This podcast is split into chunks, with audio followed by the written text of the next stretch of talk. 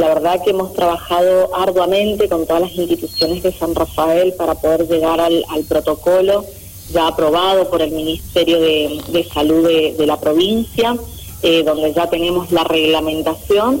Así que bueno, ya hemos estado trabajando con las instituciones cómo poder eh, ponerlo en práctica porque bueno, para que también las familias eh, entiendan que, no es un proceso fácil, donde hay que adecuar la institución, donde que hay, hay que organizar varias instancias, eh, capacitar al personal, de sensibilizar a las familias, de sensibilizar a los concurrentes y a su vez, bueno, poder ir acordando con cada uno de los papás y cada equipo interdisciplinario va a tener que hacer una evaluación y priorizar, bueno, cuáles eh, mm, concurrentes vuelven a la presencialidad, que no es una presencialidad total, eso también los papás lo tienen que conocer.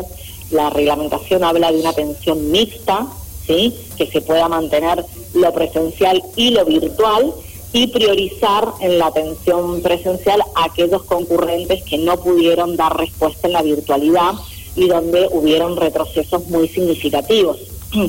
porque las instituciones van a poder estar muy pocas horas abiertas em, y tienen mucho tiempo eh, de entre paciente y paciente para poder desinfectar todos los espacios comunes y los materiales que son utilizados en cada una de las sesiones. Entonces, de las ocho horas que puede tener la institución abierta, bueno, van a, tener que acortar los tiempos de la atención de la sesión eh, porque hay que hacer todas estas desinfecciones e higienes del espacio y de los elementos utilizados. Bien, eh, lamentablemente es así, ¿no? Tendrá que ser así por un tiempo, tendrá que ser de esta manera para ir primero cuidando a cada uno de ellos, ¿no? A cada uno de los que asistan, pero también a toda la familia, porque hablamos de mucha gente que puede estar detrás, ¿no? De, de una de las personas que pueda ir a alguna institución. Exactamente, exactamente. Son muchos eh, las personas que concurren, porque están los terapeutas, los administrativos, el personal de eh, limpieza, más todas las familias de los concurrentes. Entonces hay que hacer todas estas adecuaciones.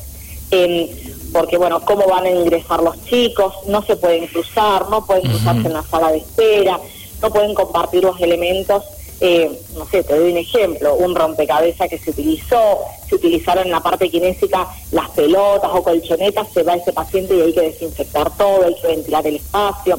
Y la verdad que las familias Em, creo que tienen que, tener eh, conocimiento de esto, de que las instituciones hoy se van a volver un foco, eh, pueden ser de transmisión de COVID, por la circulación de gente que, va a haber eh, en estas instancias y que hay circulación comunitaria del virus en toda Mendoza.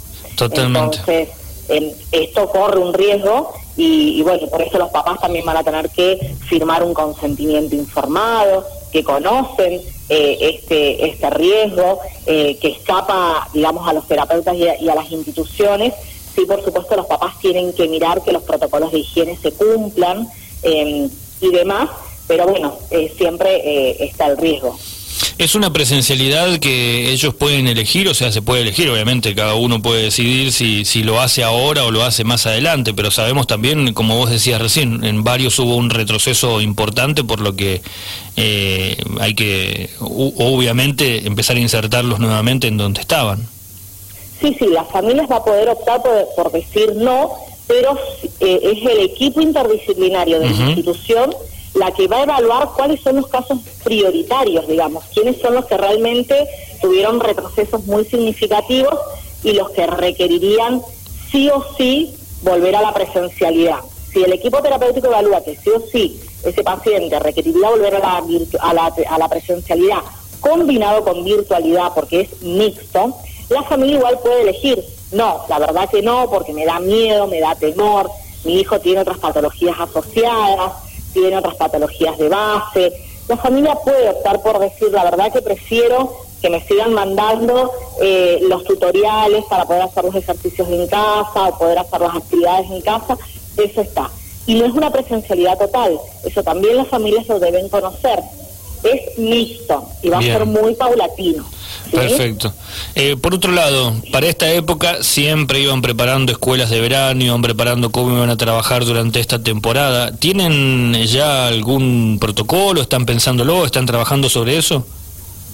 La verdad que eh, en el decreto, en el 1401, se, eh, se implementan, se autorizan las colonias de verano. Nosotros todos los años desde el espacio tenemos Ya nos hemos reunido con el director eh, de deporte, eh, Adrián Bergani, hemos estado hablando un poco, se complejiza porque hay un protocolo muy escueto, donde plantea grupo de, de 10 con un solo referente. Creo que cuando lo plantearon no tuvieron en cuenta el colectivo de personas con discapacidad, porque los que trabajamos en discapacidad sabemos que para 10 eh, concurrentes a la colonia se necesita más de un referente. Eh, y no hay como mayores detalles en el protocolo, pero bueno, tenemos todas las intenciones de poder organizarlo y ojalá eh, podamos abrir el espacio de colonia, pero bueno, estamos trabajando codo a codo con Adrián porque bueno, son muchos los concurrentes y ver cómo podemos hacer la utilización de ese espacio para evitar contagios. Bien. Nosotros tenemos más o menos 60 concurrentes a la colonia, promedio. Entonces hay que dividirlos en 10.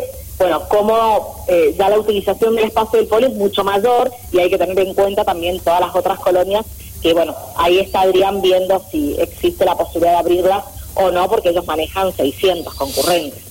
Claro, es un número eh, interesante también que se pueden llegar a cruzar.